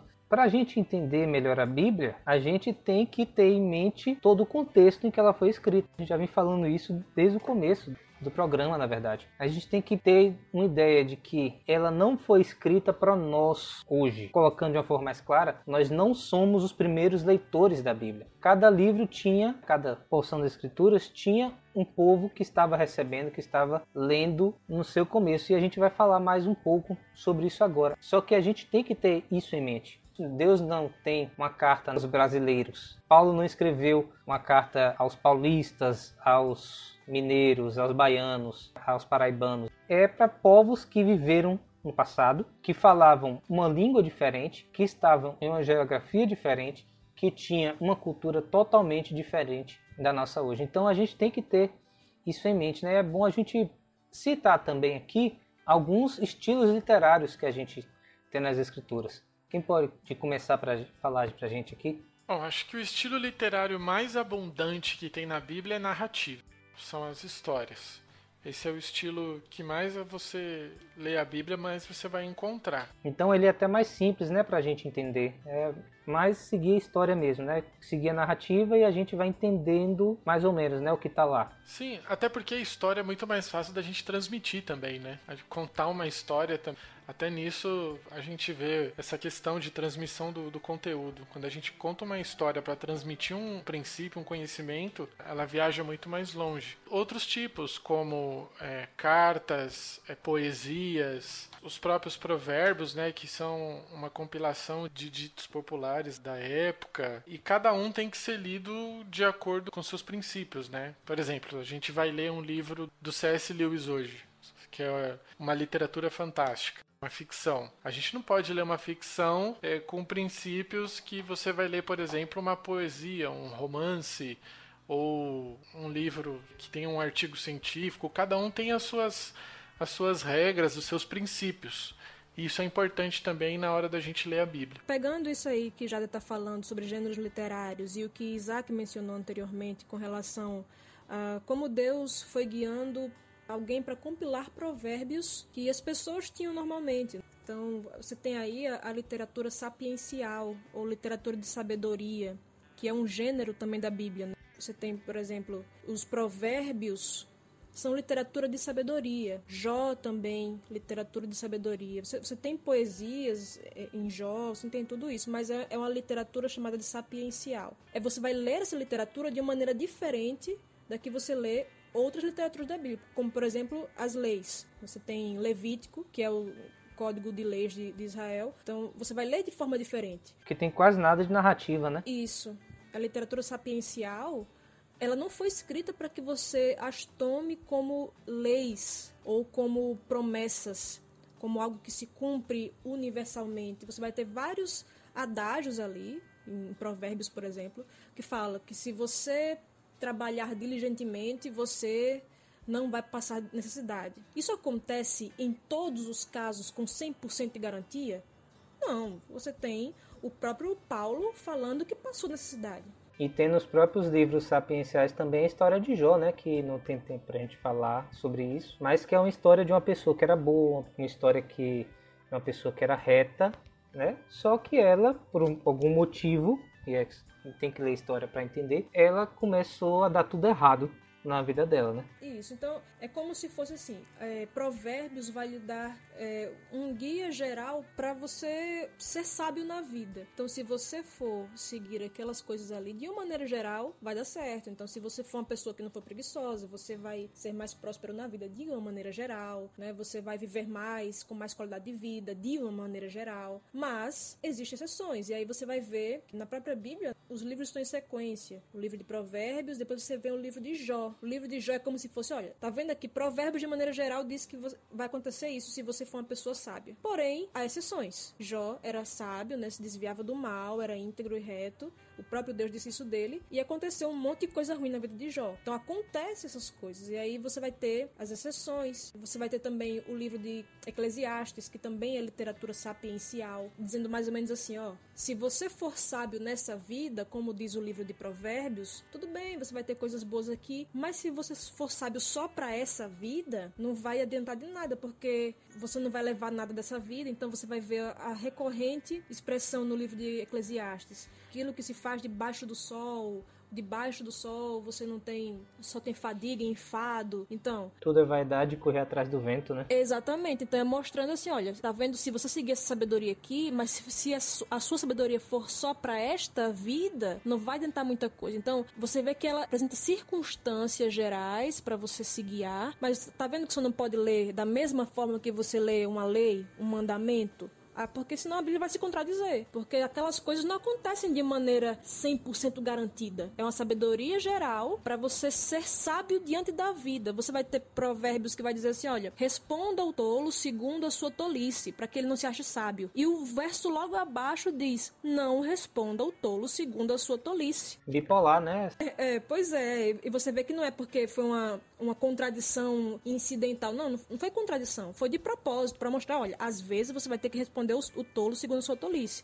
Às vezes não. O que é que vai dizer que, que você vai ter que fazer em qual momento? A sabedoria. Então por isso é literatura sapiencial, que você vai ler de maneira diferente do que você vai ler literatura apocalíptica, que é um outro gênero literário da Bíblia. A literatura de epístolas, que é outro gênero, e por aí vai. Ah, os provérbios, eles têm uma regra mais ou menos, né, que é uma regra um pouco mais matemática. Dentro do contexto de um provérbio, todas as variáveis se repetindo, você tem aquela verdade. Só que aí você vê, como a Vanessa falou, na história de Jó, tem uma variável ali que está solta, que ela não corresponde. Então o resultado vai ser diferente. Então acho que compreender essas características de cada estilo literário, por exemplo, a, narrativa, é estritamente narrativa ali. A gente precisa entender um princípio muito básico da narrativa grande parte da narrativa ela é descritiva e não prescritiva. O que isso quer dizer? Que o texto está só te informando o que aconteceu, ele não está prescrevendo para você um jeito de se viver, né? Então, assim, por que, que é óbvio para a gente a ideia de que uh, Davi ele estava errado em dormir com Betseba? Ali é uma descrição, não é uma prescrição. Para a gente é óbvio, mas tem várias outras coisas que a gente considera como sendo, não, é, é uma coisa que é para eu fazer. Isso aqui Deus está falando que é para eu fazer. Mas como é que você sabe? Não, porque está na Bíblia. É, mas tem um monte de coisa na Bíblia. Tem um, um pessoal lá que fica bravo por causa de um estupro, aí eles esquartejam lá uma pessoa e mandam pedaços para tudo quanto é canto. Isso é descritivo é prescritivo?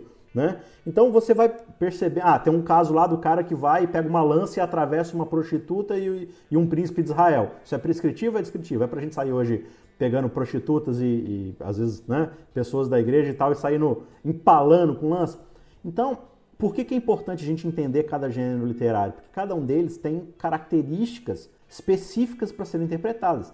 Então, as que são prescritivos, como por exemplo os gêneros de discursivos. Você tem trechos discursivos como o livro de Deuteronômio, como trechos de Êxodo, mas você vai ver os trechos discursivos mais específicos realmente nas cartas dos apóstolos, Paulo, Tiago, João. Ah, então é para eu pegar o que eles descrevem lá, já que é, já que é prescritivo, é para eu pegar aquilo ali e sair fazendo? Também não, porque você vai precisar fazer o quê? Ok, Paulo está dizendo isso aqui, por que, que ele disse isso daqui? Então quando ele diz, né, mulheres fiquem caladas dentro da igreja, é uma regra universal? É uma mensagem para todos nós? Ou eu preciso entender, peraí, ele está falando com a igreja de Corinto. O que, que acontecia em Corinto? Qual que é a circunstância cultural de onde as igrejas de Corinto estavam inseridas? O que, que se fazia lá? O que, que acontecia? O que, que ocorria? Pra, qual que é o problema, o principal, ou os problemas que o apóstolo está endereçando àquela igreja? Qual que é o problema que ele quer resolver? Qual que é a lição que ele quer que a igreja de Corinto aprenda? Então, todas essas coisas que ele está falando estão dentro de um contexto.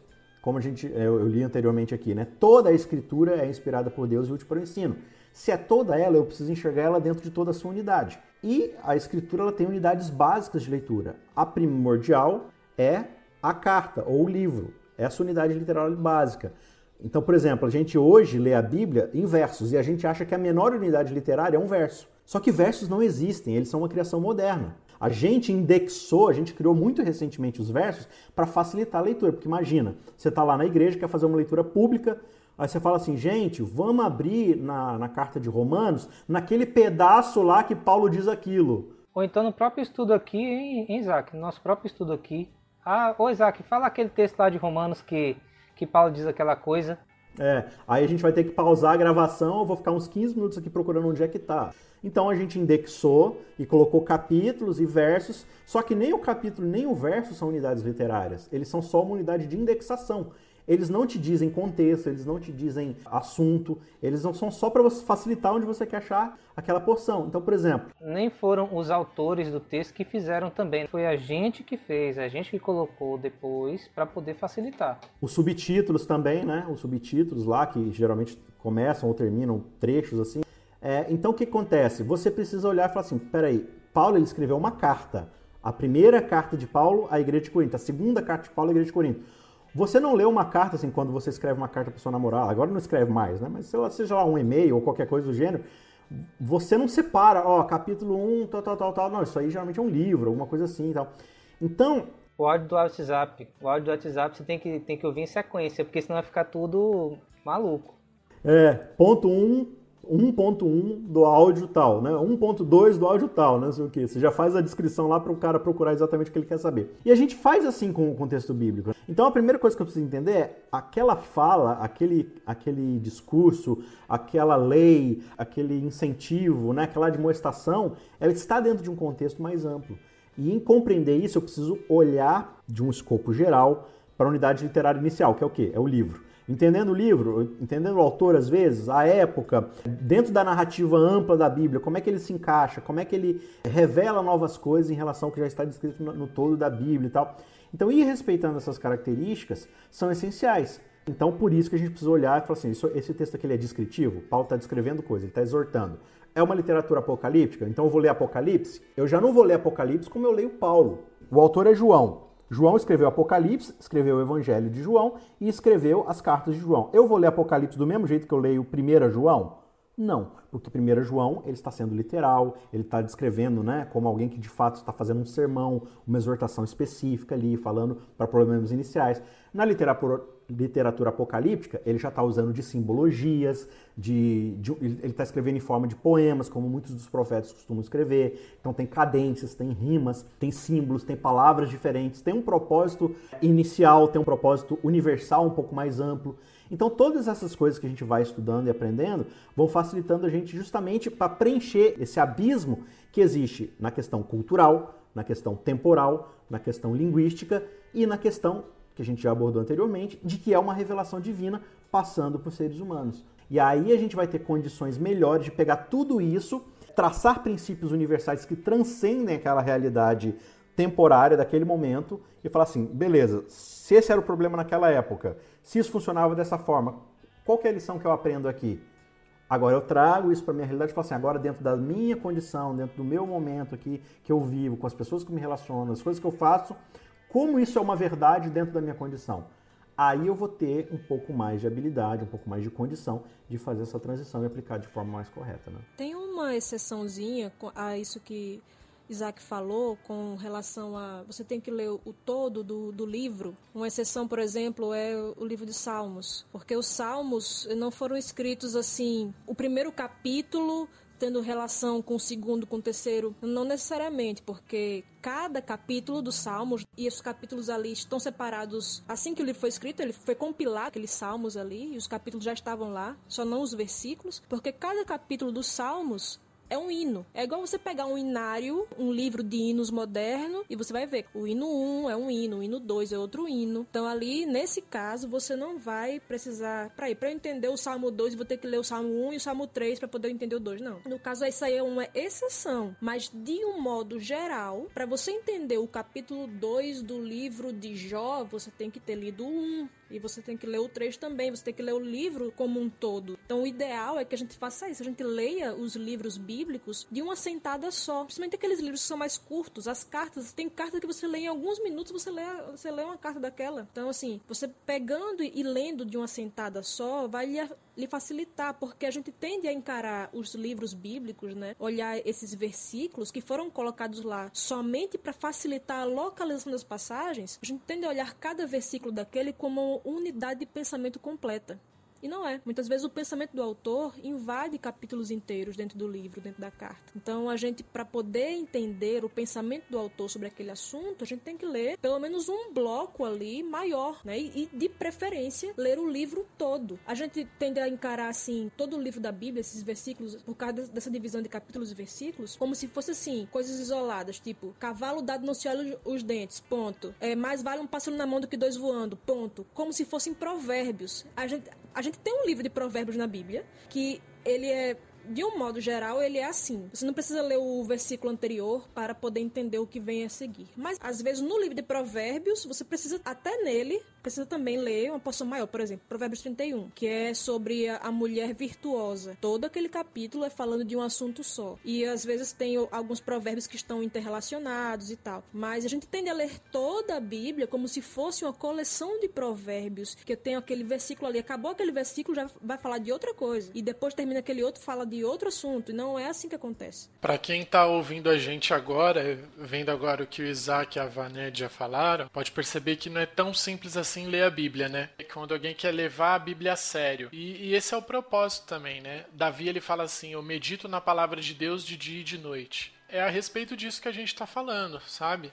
Vocês já devem ter ouvido, né? Ah, o primeiro passo para ler a Bíblia é a oração. É a oração. Mas usar a mente faz parte do processo também. E essa investigação, esse aprendizado, identificar que tipo de leitura você está fazendo, visando aquele propósito que a gente falou no começo, que o propósito da escritura é revelar Jesus, e isso vai te levar a ter um, um relacionamento profundo com Deus, do que só você ter uma leitura superficial, ou você acorda de manhã, abre a Bíblia numa página qualquer, lê um verso e esperar que aquilo ali vai mudar o seu dia. A Bíblia exige um esforço mental nosso também. E outra coisa também, tá, é até um texto que eu separei aqui, que está em Efésios 1, 17 a 19.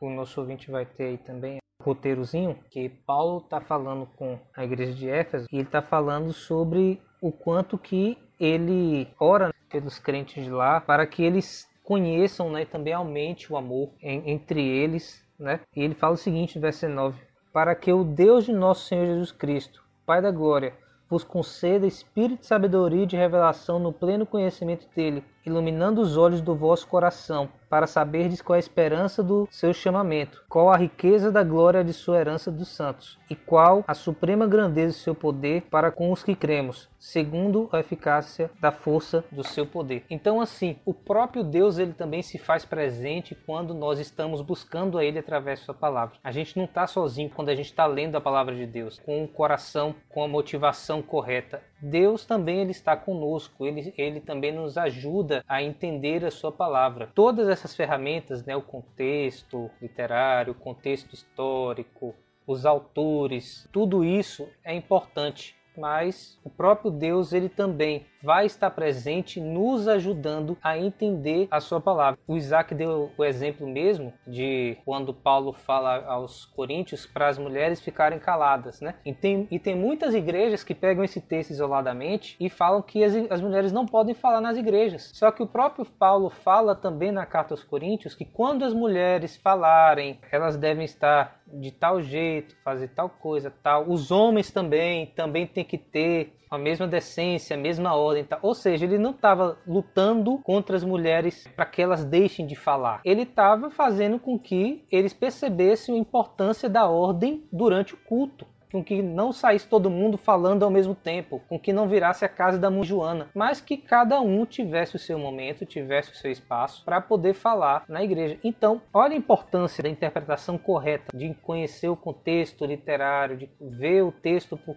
por completo, de ver o, o contexto histórico, o contexto cultural para poder interpretar o texto, porque senão a gente vai começar a aplicar da forma errada, vai interpretar da forma errada, é, da forma como o autor, tanto Deus quanto o autor que escreveu, não desejaria nem desejava. Então a gente está sujeito a quando lê a Bíblia de qualquer forma, sem respeitar essas regras importantes, de acabar errando na interpretação. Deus ele vai nos ajudar, ele vai está conosco na leitura de Sua palavra, mas Ele também deu meios para que a gente possa interpretar a Sua palavra da maneira mais correta possível. Bom, a gente está finalizando aqui e eu gostaria que vocês dessem uma dica de livro da Bíblia para aquele ouvinte que talvez nunca tenha lido a Bíblia, começou a ficar curioso, né, para poder ler a Bíblia, começar por si só, ler e começar a entender a Bíblia. Vamos começar pelo Jade. Jade, você tem algum livro que você recomenda ou então uma porção de livros que você recomenda para os nossos ouvintes? Eu recomendo começar pelo começo mesmo. Começar por Gênesis. Conforme você vai lendo a Bíblia e você vai lendo as histórias, a pessoa ela vai percebendo que os textos eles são baseados nos textos anteriores. E eles só que vão acrescentando mais informações e outros detalhes. Agora, Jade, rapidinho, a gente tem que falar uma coisa também que é importante, é que a Bíblia não está escrita em ordem cronológica. Por exemplo, Jó não veio depois de Esther. Jó está logo após Esther, mas Jó veio muito antes de Esther. A gente pode ver também os profetas, os livros dos profetas que está lá depois depois de Cântico, ele está lá praticamente todo bagunçado. Não tem essa ordem cronológica, né? Mas os Gênesis, né? Os, os, primeiros livros da Bíblia, eles estão de certa forma em uma ordem cronológica. O fundamento, né, dos princípios que a Bíblia vai apresentar sobre o conhecimento de Deus, eles, eles começam ali pelo Gênesis, né? Então acho que a minha dica seria começar pelo Gênesis. Isaac, você tem alguma recomendação? Olha, assim, minha recomendação também é a mesma do Jader, mas assim, depois que você já fez uma leitura mais sequencial, né? Começa do início, vai até o final e tal, você já se familiarizou um pouco mais, já aprendeu um pouco mais a como, né? Analisar o texto bíblico, como fazer referências cruzadas, eu recomendo você ler o livro de Romanos, né? a carta de Paulo aos Romanos. E Paulo ele faz meio que uma síntese de toda a escritura apresentando a sua tese teológica. Então ele começa do começo, né? Então ele começa lá como a gente leu, né? A gente leu no, nos episódios aí o capítulo 1, a ira de Deus, né, desde o início, se acende do céu e tal, porque desde o início a criação e tal. Então ele vai seguindo essa sequência histórica, ele vai falar de Abraão, ele vai falar lá de, da revelação da fé, ele vai passar por Israel, depois ele vai passar por Cristo. Então é interessante você pegar o livro de Romanos e ir lendo em paralelo, conforme Paulo vai dando sequência no assunto que ele está tratando, você ir revisitando aqueles livros que falam sobre os assuntos que Paulo também está falando. Então ele começou a falar ali do capítulo 1, lê Gênesis, Êxodo tal, começou a, a chegar na parte de Israel ali, vai lá para Êxodo, continua a leitura, desenvolvendo a nação. Então, assim, acho que você vai ter também uma leitura temática da forma como Paulo propõe, que eu acho que é bem enriquecedora também. Mas é assim, é um passo um pouco mais avançado. Eu também recomendo sempre você começar do começo e ir seguindo dali. Beleza. Vanédia, você tem alguma recomendação? Vou dar a mesma dica de Jada também e de Isaac, você começar por Gênesis. Mas aí depois que você já já leu, já, já entendeu o começo, eu diria para você ir para algum evangelho. Assim, eu, meu preferido é o de João. Mas assim, os evangelhos de um modo geral, como eu falei, Lucas tem uma, uma descrição mais detalhada em vários pontos. Mas você, por exemplo, pegar o evangelho de Marcos, que é um evangelho mais sucinto, então você é uma leitura rápida, você termina rápido e você tem uma visão geral da vida de Jesus. Eu acho que é, é bem legal você, como eu falei, né? Você lê numa sentada, para ali, passa alguns minutos lendo aquele livro, lê até o final, para aí você ter um, uma, uma noção ampla da vida de Jesus. E aí você vai, né? Você pega depois algumas cartas, cartas, as cartas são curtas também de maneira geral. Por exemplo, você quer ver instruções de como o cristão vive. Então você pega, por exemplo, a carta aos Efésios, em que Paulo vai falar, dar várias instruções lá às mulheres, aos homens, aos pais, aos esposos. Então você vai ter ali é, uma sistematização, digamos assim, da vida cristã, né? Então você pegar por temas assim, né? Eu vou ver aqui o começo com Gênesis, aí vou ver a vida de Jesus, vou, vou escolher algum evangelho. No caso, se você está começando, eu recomendo o Evangelho de Marcos, que é simples, é conciso. E aí depois você vai para algum alguma carta dessa que sistematize mais é, a vida cristã, como Efésios, por exemplo. E aí depois, quando você estiver mais avançado, você vai passa para literaturas apocalípticas que são mais difíceis. Então aí é Daniel e depois Apocalipse, essas coisas assim, né? E do mais daquilo que tá lá no começo e depois pegar as coisas que são mais concisas e mais simples que já lhe dão uma visão geral, como o Evangelho de Marcos. E talvez quando for fazer uma leitura apocalíptica, como Daniel e Apocalipse, talvez tenha um bom comentário bíblico, né, ao lado também, né, algumas algum livro, alguma coisa assim para ajudar, porque é os livros que mais demandam o contexto também, tanto geral da Bíblia quanto histórico.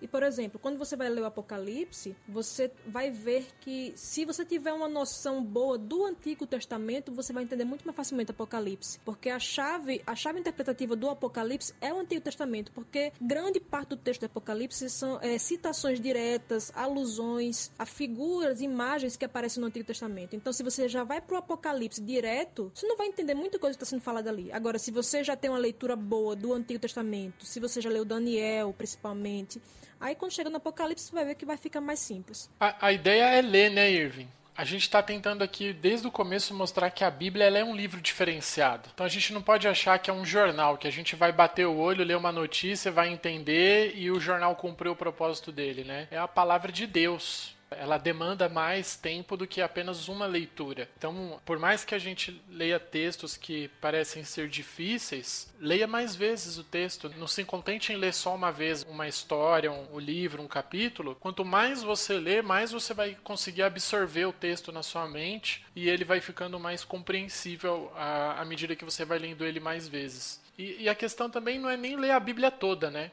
É bom ler a Bíblia toda, mas quando você compreende bem um assunto que você se dedica, né, como a gente aqui está falando de Gênesis, depois dos Evangelhos, Romanos, mas quando você se, se dedica a compreender bem um livro, para você compreender as outras histórias vai ficando, vai ficando bem melhor, bem mais fácil. Só assim para esclarecer que talvez pode ter ficado a impressão para alguém que a Bíblia é um livro assim, ah, é difícil demais, eu não vou entender isso não. Sim, Sim, eu queria que, que falasse sobre isso e eu ia pedir até para você falar sobre isso também. Pode é, falar. Estou recebendo aqui revelação especial, né? Deus está me, dizendo o que, que você quer. Para não ficar na mente de ninguém a impressão de que, ixi, a Bíblia é muito difícil, tenho que começar por não sei por onde, tenho que fazer não sei o quê. Só que, veja, a gente quando está lendo qualquer texto, a gente sabe que na hora de eu ler uma notícia do jornal, eu não vou ler da mesma forma que eu leio um poema de de Castro Alves, não sei. Por sua vez, eu também não vou ler da mesma forma que eu leio um artigo científico. Cada literatura dessa, eu vou ter um jeito específico de ler. E a gente sabe disso quando se trata de outras coisas. Mas quando a gente vai para a Bíblia, parece que a gente esquece tudo que a gente sabe naturalmente, porque a gente tem uma ideia errada com relação à Bíblia, né? O texto que a gente leu de 2 Pedro 1, 19 a 21, fala muito bem que a Bíblia foi dada por Deus mas homens santos falaram da parte de Deus. Então a Bíblia é um livro divino humano. Significa que a Bíblia é inspirada por Deus, é a palavra de Deus, mas foi escrita por homens. Então a Bíblia ela tem sua porção divina, sua porção humana. Veja que é curioso, assim como Jesus é. Jesus é divino e humano. Jesus é o verbo encarnado. E a palavra, né, o verbo escrito, também é da mesma forma divino e humano. Então a gente tende a achar que a Bíblia é apenas um livro divino. Então a gente pega assim, é como se fosse a Bíblia um livro mágico, sabe? Que eu vou abrir e todas as regras de interpretação que eu tenho para ler qualquer outra coisa eu tenho que esquecer. E na Bíblia um verbo não vai ser um verbo, não. O substantivo vai ser outra coisa, não um substantivo. Não. É, a gente vai ter um livro divino que foi revelado por Deus, inspirado por Deus, mas que tem regras de interpretação que são humanas o próprio texto, as línguas em que foram escritas é, é uma língua humana, tão humanas que morreram, né? Você não fala mais o grego bíblico, o hebraico, o aramaico do Antigo Testamento. Então, assim, é importante de ressaltar isso, porque as pessoas podem achar que a Bíblia é um livro extremamente complicado, mas não é assim. De uma maneira geral, a Bíblia é um livro muito simples. O mais complicado é você viver em conformidade com, com esses princípios aqui, e isso aí só por uma atuação sobrenatural do Espírito, né? Você não tem como viver essas coisas que estão aqui sem que Cristo transforme sua vida. Mas, de uma maneira geral, a Bíblia é simples de ser entendida se você dedica tempo à Bíblia. A gente tem muita questão de a gente querer ver tudo muito rápido e a gente não quer se debruçar sobre esse livro. Se fosse uma coisa que rendesse dinheiro, talvez a gente fizesse isso, mas como é uma coisa que somente, somente implica em salvação eterna, ah, essa besteira, depois eu vejo. Então, assim, é o, deveria ser o contrário, né? Como o livro de Eclesiastes fala, se a gente vive só para essa vida aqui, só para só o que está debaixo do sol, cara, não adianta, porque você, isso aqui não vai ficar, não vai servir para a eternidade. Agora, esse livro, sim, vai servir para a eternidade. Então, vale a pena se debruçar um pouco mais, embora seja simples de uma maneira geral vai ter coisas que você vai ter que gastar mais tempo, mais oração, mais leitura, mais estudo. É isso mesmo. É importante isso que a Vanédia falou, porque às vezes alguém que nunca leu a Bíblia, tal, ou então que tem dificuldade, fala: "Ah, mas isso é muito difícil para mim". É, eu não gosto de história, eu não gosto de saber esse negócio de contexto literário. Literatura foi é, a pior disciplina para mim no ensino médio e tal. Só que é o seguinte, por exemplo, eu, eu na faculdade eu tive que aprender coisas de matemática que eu era terrível no ensino médio. Eu tive que sentar e aprender, porque senão não teria meu diploma. Então, assim, é, como a Vanessa estava falando, para essas coisas a gente senta e a gente aprende. Mas para coisas que vão ter um significado muito maior, a gente às vezes quer deixar passar. Mas não, a gente tem que realmente se esforçar porque a gente aprende. A gente tem capacidade de aprender. A Bíblia não foi feita de uma forma que só algumas pessoas poderiam entender. Não, todas podem aprender a palavra de Deus, podem entender a Bíblia se tiverem dedicação para isso. Eu gostaria de recomendar para para quem estiver ouvindo, é o livro de Lucas, né, o Evangelho segundo Lucas, e o livro de Atos também, porque eles vão dar uma, a história tanto de Jesus quanto dos apóstolos, né? Então, quando ele vê Paulo, quando ele vê Timóteo, quando ele vê é, Lucas, quando ele vê outros personagens como Pedro, tal, etc., ele vai ter uma noção melhor, assim como também já estava falando, né, do Gênesis, do Isaac também e tal, ele vai ter uma, uma noção boa do que a gente está falando. Só que eu não gostaria de terminar o nosso estudo sem a gente fazer uma oração. Mas eu gostaria que o Isaac, que está aqui com a gente, que ele ore para nós Querido Deus, muito obrigado porque o Senhor, na sua misericórdia e compaixão, resolveu se revelar a nós para que nós possamos conhecer, dessemos conhecer a magnitude da tua graça, do caminho que o Senhor trilhou para nos resgatar. E nós temos um livro à nossa disposição que revela esse caráter, revela esse amor e que o teu Espírito nos ajude a cada dia a não só termos a capacidade de buscarmos aprender essas técnicas, mas a disposição que não é nossa, né? A nossa vontade não é de ler a Bíblia, a gente tem muitas outras coisas competindo, mas que o teu teu Espírito nos ajude a tomarmos gosto para coisas que são eternas, que, que fazem diferença na nossa vida daqui para todo sempre. Então, que nós tenhamos essa disposição e que o teu seu Espírito nos ajude a cada dia a aprendermos mais, descobrirmos novas técnicas, novos princípios, novas ferramentas que vão não só nos ajudar a ter uma teoria, a ter um conhecimento, mas um conhecimento de fato transformador que nos ajude a vivermos de forma mais próxima do desejo que o Senhor tem para cada um de nós. É o que te pedimos e te agradecemos em nome de Jesus.